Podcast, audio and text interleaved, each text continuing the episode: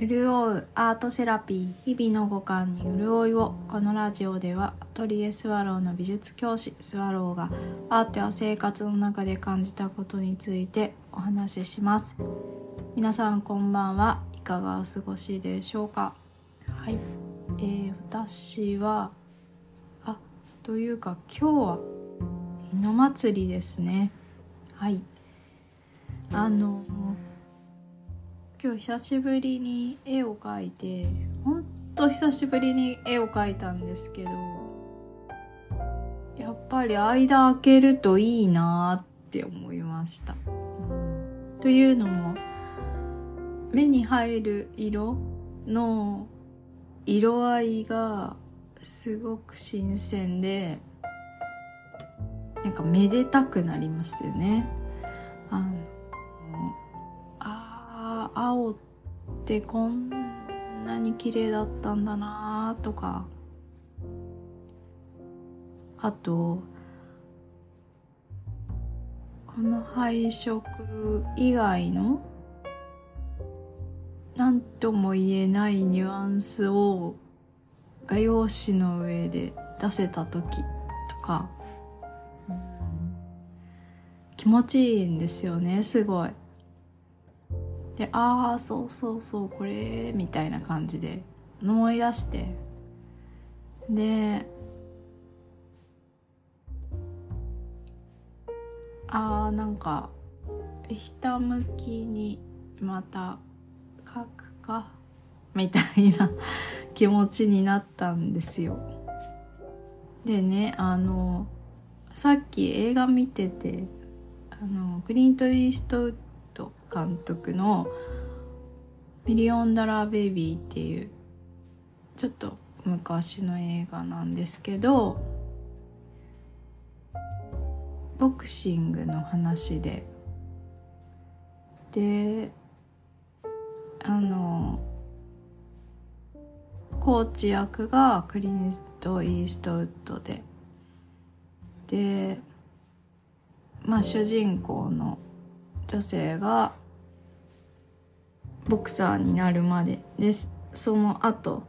までの映画結構まあ切ない映画なんですけど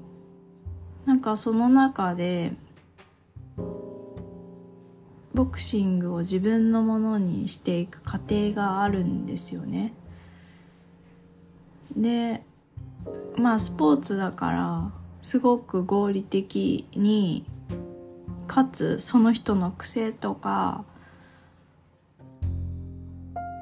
あと試合に勝つまでのこう道筋を、まあ、生活の中で余すところなく、まあ、磨き上げていくっていう流れがあってうん。あでひたむきだなって思ったんですよ。でこれはあのすっごいいい映画なんですけど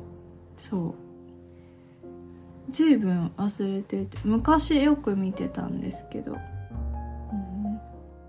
あのね何がいいかっていうとこの主人公が決してあのし試合に向く年齢とかあとそういうこう人生のいろんなこう節目がある、えー、そういう段階とかからもかけ離れた状態でただボクシングを目指すんですよね自分の中で。でまあ決して恵まれているわけではないんですけど成功していくんですよ。でそれは理由があってあの研いでるからなんですよねそう研いでるんだけどなんかね人ってなんでそこにこう踏み込めるのかなって思って今日もう一回見てたらやっぱりこうあらゆる選択肢とかあらゆる人の様子を見ていて分かっていてそれでも自分がしたいことを選ぶっていう力に長けてる人が、まあ、強くなるんだなっていうのがすっごいなんか映画からは伝わってきてそうだから試合の結果とかではなくてもうほんと精神論みたいな感じでうん見ていてすごくこう研ぎ澄まされますねまあそれだからこそ孤独でもあるんですけどうん人ってこうそういう時期が、まあ、バイオリズムできっとあって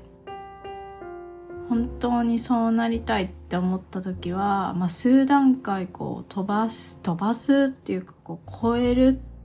超えていってしまうみたいな感じでスーってこう集中できるんだろうなって思ってその時に、まあ、情けとかなんか慈悲みたいなのはなくてほんとフラットなところがやっぱり支えるっていうのが映画から伝わってきて心地よかったです。私はね。そう。あの人の成長っていろいろあると思うけどうん。頑張れ頑張れって言って応援しているだけではなくてそう。どういう風になったら立ち上がれるのかって静かなところで自分で分かるっていう作業がすごく必要なんだなって思いました。うん。だから今年も私は自分の絵をお仕事とは違う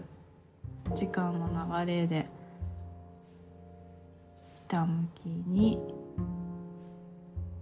うん楽しみながら進めていけたらなと思う。